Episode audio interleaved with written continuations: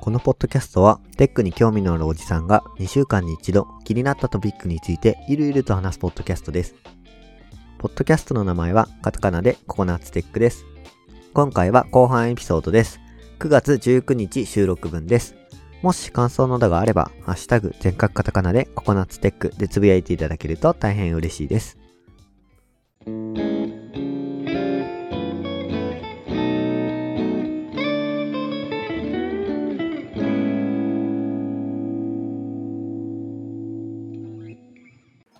はい。じゃあまあ情報共有セクションに入っていきましょうか。はーい。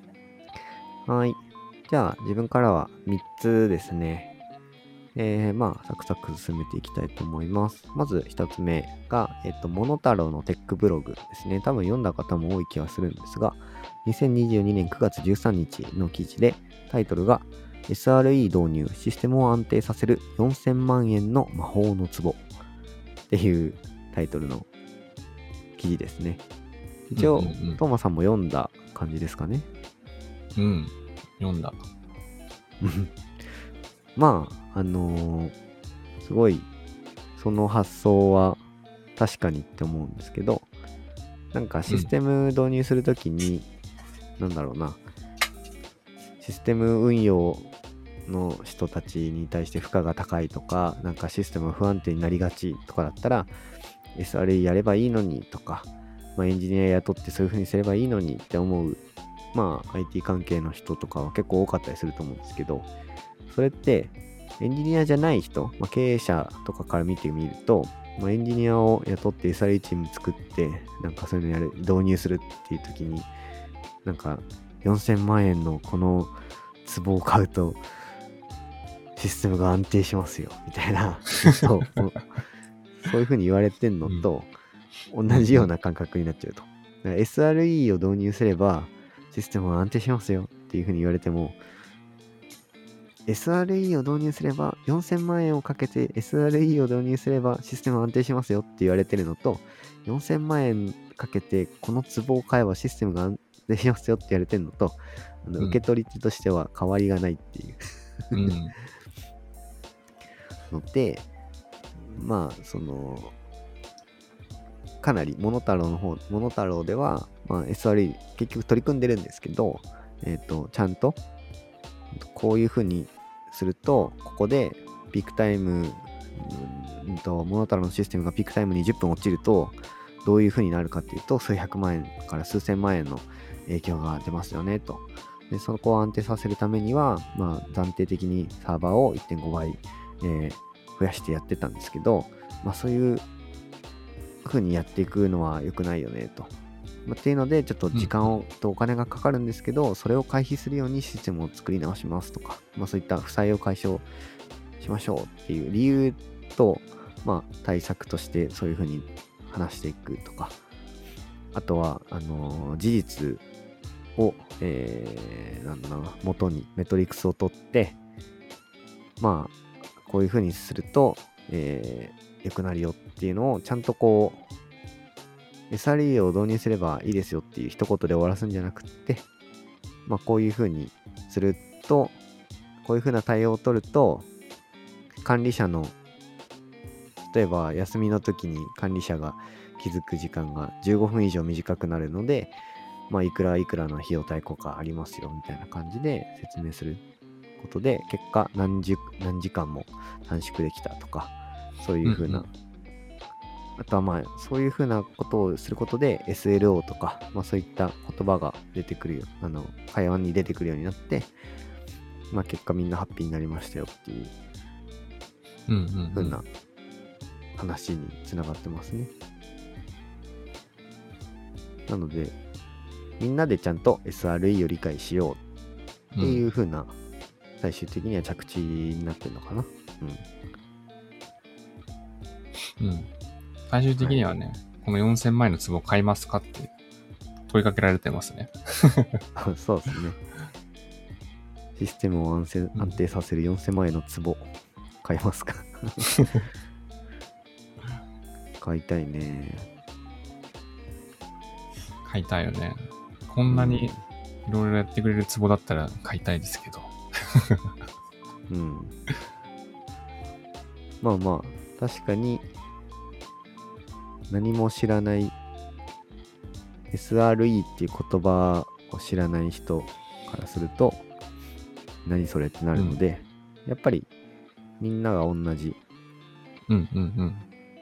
知識量になれるように頑張ろうってことで、モノタロウだと、あの、Google の、あの、SRE って言葉を生み出したあのサイトリライアビリティエンジニアリングっていう本があるんですけど、まあ、その本をみんなで読んだとか、Google 社から直接、あの、最新の SRE を学んだっていうことを書いてますけど、まあ、その本を読んだっていうことを言ってますね。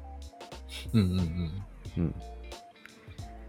そうね、まあ、その時間もうんちゃんと取ってみんなでやるっていうのは大事なんじゃないかな。ううん。っていうまあふうに、なんかね、真似しないでちゃんと定義自分たちで定義していくところがなんか、ねいいんだろうな。はい。まあ、っていうの、面白い記事だったし、すごい役に立ちそうな内容だったので、ちょっと共有してみましたっていう感じですね。はいまあ、ちょっと読んだのがちょっと前だったんで、うん。ちょっと半分ぐらい忘れてましたが、はい、まあ、いい記事だったので、はい、共有させていただきました。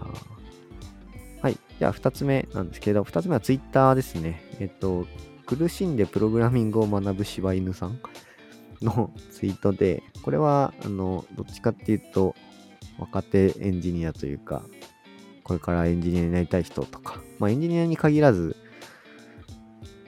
どんな人でも役に立つ内容だと思うんですけど、まあ、プログラミング初心者に絶対覚えてほしいググるときの効率が10倍上がるコツって書いてあって、うん。あの、これよくやるなっていう共感と知らない情報が1個だけあったんで、まあその共有ですね。えっと、Google で検索するときに、まあよくね、あのエンジニアの人たちってバージョンとかがあるから、うんうんうん。検索したやつのバージョンが古かったり、名前は一緒なんだけど、同じフレームワークとか同じツールなんだけど、バージョンが古くて、やり方が全然違うっていう風になった時に困るので、よく使うのがツールから検索する期間、1年以内に更新されたものとか、1ヶ月以内に更新されたもので絞って検索かけるとか、俺これ結構やるんだけど、これやるよね。これデフォじゃないの？デフォルトだよね。で、知らない人がもしいたら、まあ知ってると便利かなって思うのと、他にもね、あの、2番目のね、これ画像は俺これ知らなかったんだけど、Google の検索のところに、リンクコロンって書いて、あの、URL 書いて、でスペースの後にキーワードを書くと、うん。そのリンクコロンの後ろに書いた URL がリンクされているそのキーワード検索キーワードのページが出てくるっていうああ、うんうんうんうん。だ例えばえっと Spring Framework だったら link:Spring Framework の公式ドキュメントのページのリンクを貼ります、その後スペースで例えば、なんだろうな。えっとなんだ？えっと Spring Session とかって調べたときに、うんうん。 Spring Session について書かれてるページでなおかつ公式ドキュメントへのリンクが貼られてるページが検索できるっていう。これ知らなかったな。そう、これ知らないよね。だから、うん。なんだろう、公式ドキュメントのリンク貼ってるページだったら、まあちょっと信憑性が高いんじゃないかっていう感じで検索ができる。なんか、たまにね、キータとかゼンとかにあるよくわかんないポエムだったり、作業 履歴とかが出るうんよりかは、ちゃんとここのドキュメントに貼ってますよみたいな感じで、えーソースがしっかりしている感じで書かれてるページが出る可能性が高いっていう感じですね。これ知らなかったんで、多分すごい知ってると便利なんじゃないかなと思ったんで。いや、はい便利だね、これね。で、まあ、あと2つは、まあ、とまあ、当然というか知っといていい気がするんですけど、まあ、GitHub のイシューから探す。グググり方じゃないんですけど、まあ、GitHub のイシューからあの調べる方法とか、うんうんうんまあ、これもたまにありますね。とか、あとはね、完全一致で検索。こうれん結構俺やるんですけど、Google で検索するときに、えっと、まあエラーとかだとね、スペースがいっぱい空くじゃない？なんだろう。ネステッドな、this なんとか、そうそう英文のね間のスペースとかもね、うんそうそう。分かれちゃうから。それで検索すると、Google でで検索するとね、それが全てバラバラのキーワードで and 検索されちゃうので、完全一致検索したいときに、ダブルクオーテーションで、えーその文字を囲むと、それをワンワードとして検索することができますよってことですね。これは使うよね。これはよく使う。本当にエラーの検索がね、よく使うよね、これね。うん。はい。なので、まあ、俺もダブルコーテーションと、まあ、期間絞り込みとかは、すごいよく使っていたので、ああ、うんよく使う、まあ、あるあるのやつだなと思ったんですけど、そのリンクの件が知らなかったから、うんうんうんうん。あの、なんかもっと、そういった意味だと、俺とかがそのダブルコーテーションとかが当たり前に使ってたんですけど、使ってない人がもしいるんだったら、有益な情報なんじゃないかなと思ったので、まあ、共有ですね。まあ、他にも、あの、特定のキーワードを除去するっていうことで、マイナスをつけると除去したいキーワード入ったりとか、あとは、ね、他にもなんか、いろいろと、このあ、その2がでは紹介されてるので、うん、うんなんかすごい良いかなと思ったので、はい、共有しました。いいね。うん。うん。まあ、便利機能って感じですね。はい。じゃあ、最後かな。はい、最後の、はい。えー共有なんですけど、これ記事っていうか、これは、えっ、と、スピーカーデックかな。うんスピーカーデックの、えースライドなんですけど、タイトルが、レガシーなプロダクトからドメイン層を再設計するっていうやつで、高橋陽太郎さんと石井淳さんかな？うん。の、えースライドです。で、えっ、と、リクルートのやつなんですけど、タウンワークの、あのサービスをちょっとドメイン層から再設計したっていう話なんですね。うんうん。で、まあ、あるあるな話がすごく書いてあって、なんか、ビューがすごい肥大化してたりとか、なんかモデルがビューにめっちゃ依存してたりとか、なんかちょっと、レイヤリングを意識した結果、なんか変な感じになっちゃって、うーん、んみたいなことになってた時に、まあ、T 和田さんになんか、えっと、いろいろ見て、見てもらったらしいんですよね、技術顧問の。うんうんうん。でそしたら、まあ、ティアさんが、えっと、どのレイヤーがどんな責任を持つべきかっていう議論の前に、まあドメインってどうなってるんですか？みたいな。ドメインどうなんですかね？っていうふうに、えー言われて、あの、そもそもタウンワークのアプリの本質って何ですか？っていう、まあ、さっきの ABC 問題じゃないけど、うん。まあ、それに近い感じの話になって、えー求人情報と、タウンワークってなんだっけ？って言われたら、求人情報とユーザーをくっつけるためのものうん。だなと。働いてほしい、うんうんうん働く人が欲しい企業と働きたい人を結びつけますよと。なんか、明確なはずなのに、プログラム側から、システム側からこれに気づいてなかったなってことに気づいたと。っていうのは、モデルとかにユーザーっていうのがなかったんですよ。検索キーワードとかモデルとか、求人とか、求人情報っていう、あの、エンティティというか、ドメインはあったんですけど、ユーザーってドメインがなくって、ああ、そうだなっていうのに気づいたっていう。うんうんうん。でそこから、ユーザーっていうものが、まずありますと。で、そこに求人情報がありますとか、まあ、そういった感じでこういろいろ書いてったら、なんか、えっと、アプリの捉え方そのものが、意識の仕方がもうまるで変わったっていう風に気づいたっていうのが、うんうんこのスライドで書かれていて、やっぱりその意識が変わった、ドメインモデルを見直すことで、アプリそのものの、まあ、意識がだいぶ変わったってことを。言っていて、で、あの、実際スライドを見ていただければわかるんですけど、あの、実際にねあのドメインのモデルが書かれていて、まあ、ユーザーとか求人情報とかいろいろ書かれているので、それを見ると多分、よりイメージしやすいと思うんですけど、まあ、そういった形でドメインをちゃんとこう考えるっていうのは、こまで重要だっていうことをしてる。スライドってあんま見たことなかったんで、なんかいいなと思ったんで、共有しました。はい。これ、自分もちょっとこれ目通したんですけど、あの、うん本当にあの、えー実装詳細に魂を惹かれていたっていう あの、ワードが何ページ目かなちょっと序盤にあって、いや、本当に、そうそう、あるあるってめちゃくちゃ思った。12スライド目だね。うん。うん。これめちゃくちゃある。あるある。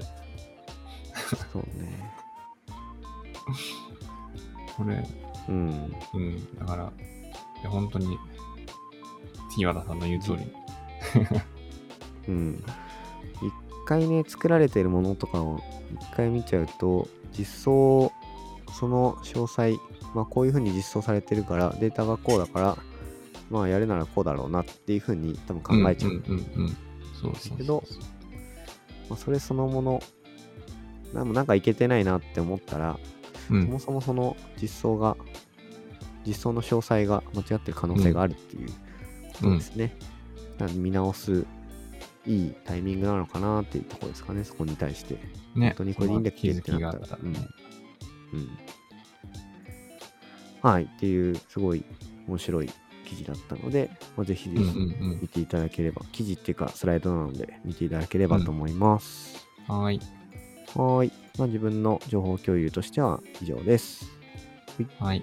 じゃあ、私の記事紹介2個なんですけど、1個が、えー、これブログ、ソフトウェアの品質を学びまくる2.0というブログの記事で、まあ9月17日に出てて、えー有志とソフトウェアテスト読書マップを作りました。っていう記事です。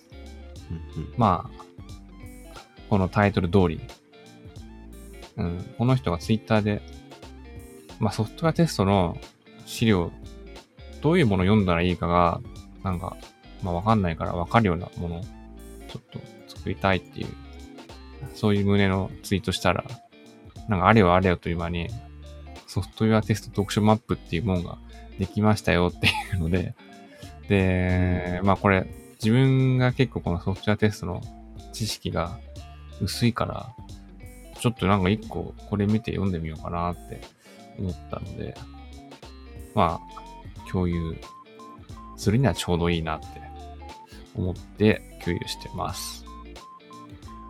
はい、なるほど。スプレスプレッドシートにそうそうそう。バーって載ってるんですけど、何これ？これね、いいよ。書籍と、あとそのテストの、まあ何、テスト計画とか、そのテストの方法とか、うん。そういうなんかどこがどれぐらい載ってるかみたいなのが、マトリックスになって書かれてて、うん。自分が、例えばなんか、ちょっとテストのやり方っていうよりは、何？その、チームとかさ、テスト計画が知りたいなとか思った時に、そのテスト計画っていう列を見て、よく載ってる本が選べるっていう、うん、そういう一覧になってて、あ、これうん欲しかったねって思って、うん、どれ読んでいいかわかんないから、なんか、でも読んであーってがっかりするのも嫌じゃん。そうね。うん。すごいね。あのーめちゃくちゃたくさん載ってて、今数えたら65冊あ、すごい載ってぐらいる。本がダーってあって、まあ、それぞれテスト計画とか、まあ、あとは、なんだろうな、ユースケーステストとか、コードカバレッジについて、二重丸、丸、三角うん、×みたいな感じで書かれてるので、読みたい部分、うん。記載あり、記載なしとか、うんうん。そういうのが書かれてるので、すごい有益なんじゃないかなと思うと同時に、うん網羅性が高いのは、あれだね、ソフトウェアテスト技術ドリル、テスト設計の考え方と実装っていう本と、あー、ソフトウェアテテスト実践ワークブックってこの2つがはいはい。網羅性が高そうね。テスト設計っていうなんか、書いてあるけど。そうね。まあ、あとソフトウェアデザイン。が、ソフトウェアテストプレスっていうのがなんかあるんだね。うんうんあ、そう、それ知らなかったね。こんな、ねこんな本あったんだって思って。雑誌って書いてあるけど、うん、WebDB プレスみたいなやつはさ、そうそう。なんか知ってる気がしたんだけど。DB プレスではなくソフトウェアテストプレスっていうのがあって、ボリューム1から10までしかなくて、2005年にはいはいはい発はいはい、はい。売されてるので、めちゃくちゃ古い本なんで、多分もう手に入らないんじゃないかう。ん、なんか、前の会社にあったな、これ。もしかすると。うん。もしかしたら、そういう会社とかに埋まってる可能性はゼロじゃない。あるよね。総集編が1個出てるな。はいや、そうそう。だかまあらちょっとね、いいよね。こういうのがあるとい。良。さそう。うん。はい。すごい良さそう。そうそうちょっと、うん。ソフトウェアテスト、確かに俺もここまでうん、深く知ってるかって言ったら知らないからな。なんか雰囲気でうんねテストしてるんだよね。いつも自分はね。雰囲気って言ってもちゃんと考えるけどね、その、こういう風にしたら、多分大丈夫ですよ、みたいな。まあ、ちゃんと理屈を追って考えるけど、なんかそれがなんかの、何、理論にのっとったものっていうよりは、経験的にこうじゃないっていううん。ものでやってるから、ちょっとね、読もうかな。ここからなんか、って感じ。なるほど。えー、すごいちょっと自分も、まあでも時間あったら読みますって読まない感じだな、これは。さすがに。うん、ポッドキャストの編集すらできないのに本読めないよ。はい。まあね、まどっかで、どっかでね。来年、再来年、かなりうん未来、うん、まあ2年後い以降に多分読む、読めたら読みます。はい。時間見つけた時に、これを思い出せたら、思い出して読むといいと思います。はい。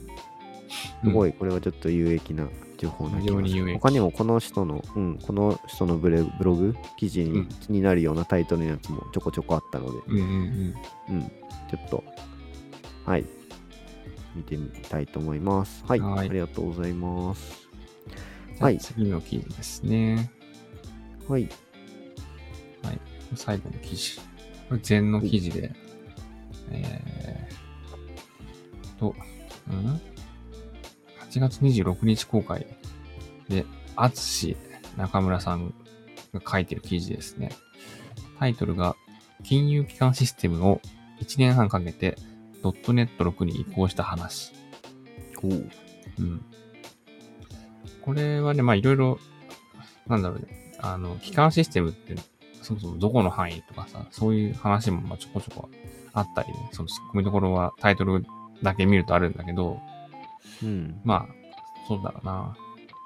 うん、まあ、あうーんとね、早い話が、まあ、ドットネットフレームワーク4系で動いてて、今の既存のね、システムがね、金融系の、あの、ところのシステムとして、ドットネットフレームワーク4が動いてて、6にしたいよね、みたいな、その、最新にしたいけど、それをじゃあ、どういうふうにその顧客に説明して、じゃあ、どうや、なんでこれで大丈夫かっていうふうに、こう、考えるかっていうのを、まとめてくれてる記事なんですよね。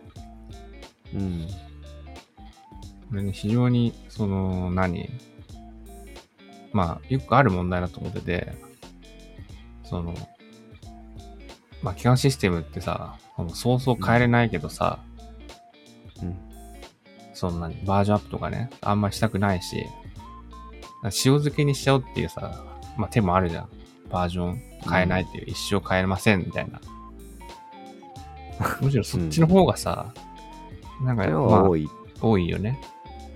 多いというか、2000年ぐらいの考え方、2000年代は、に生まれたシステムは基本そういう考え方で動いてるよね。んまあだからインターネット出てなかったりとかっていうのは当たり前だし、ね。そうそうそう。うん。っていうなんかところに対して、まあ、まあ記事読んでると出てくるんですけど、ドットネットと一緒にキャリアの塩漬けは嫌だっていうね。まあ当たり前の 感覚うん。だからそこから、じゃあ、そもそもなんで最新の .NET バージョン当てるといいのっていうのを、まあ、改めて考え直した流れがね、書いてあるんですよね、大体。すごいしっかり書かれてますね。企画から見ると、それがどう見えてるのかとか、まあ、うん。じゃあ、えー、トネットリマーク6って、なんか、何？なんかアップデートがあったりとかするから、それもちゃんとやるんですかとか、あと、メンバーが入れ替わった時に、なんかちゃんと再教育できるんですかとか、うん。なんかそういう部分まで、まあ、読んでいくと、あるけど、コストの解消とメンバー育成っていうあのね、ものがあって、まあ、そういうところまで含め、うん。一応、いいことを書いている。こうやったらできるよっていう。うん。まあ、もっと裏側ではさ、いろいろあるとは思うんだけど。うん。うん。い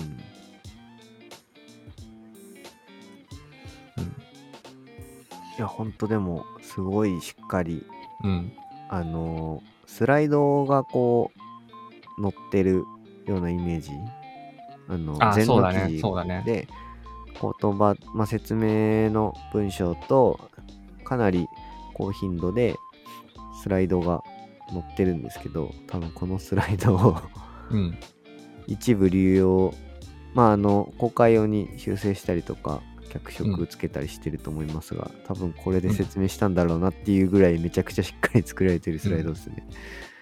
これスライドの画像の、ちょっと右下見ると141って書いてあるから、最後。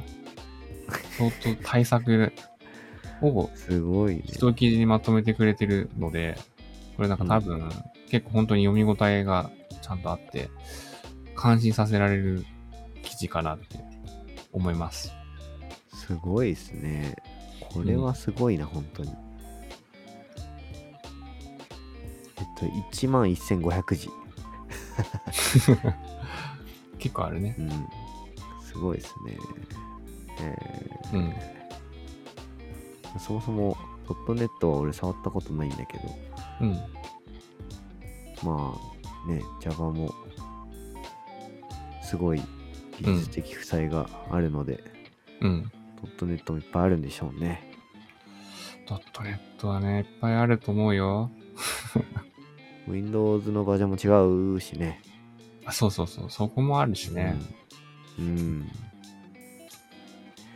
へえすごい前。職でね、結構終わりの方にね、まさにドットネットフレームワーク4触ってたから、うーんあらって 思いながら 見たりしてた。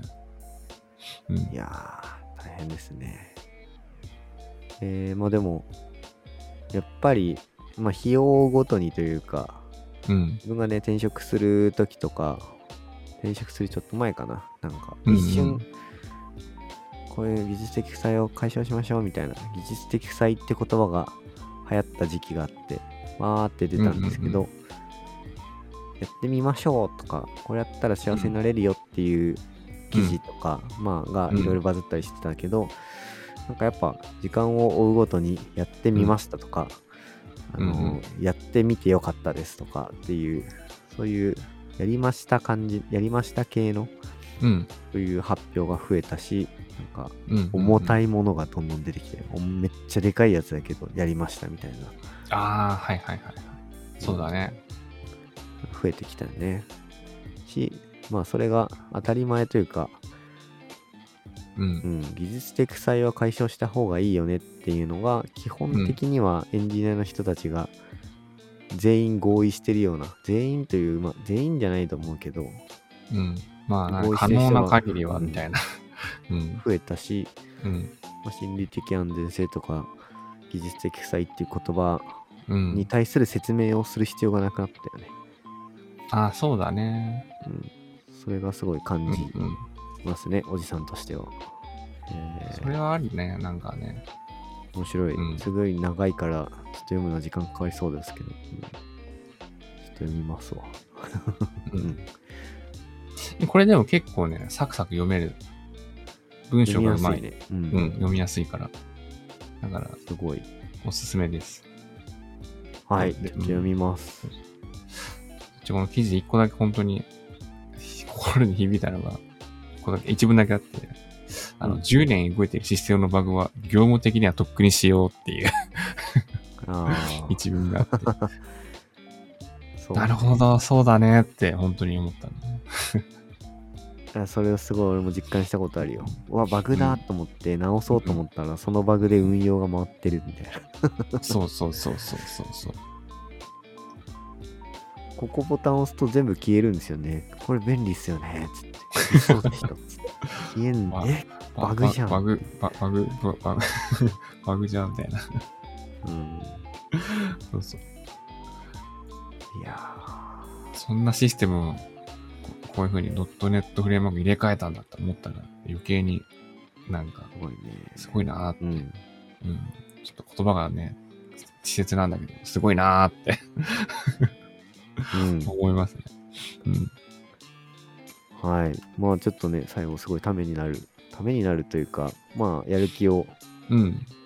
奮起させるような感じのブログ記事でしたね。うん。うん。うん。はい。刺激されるね。いやー、技術的負債を作らないようにしたいけど作ってる本人がまあまあ。まあ改めて作らないようにしなきゃなと思った、うん思わせてくれる記事でしたね。うんそうだね。はい。といったところで、そろそろいい時間かな。まあ、うんいつもよりかは巻きで、えー終わらなんかあっさりめだね。うん、終われたかなと思うので、まあちょっと、ザ・ファーストテイク方式で、なるべく編集入れ,、入れないで、まあちょっと途中、多分カットする部分はあるんで、そこだけカットしますが、うん。早く出したいと思いますので。ははい。。といったところで、えー、ココナッツテックの収録は終了しますかね。そうっすね。はい。じゃあ、えー本日の収録はこれで終了したいと思います。はい。ありがとうございました。ありがとうございました。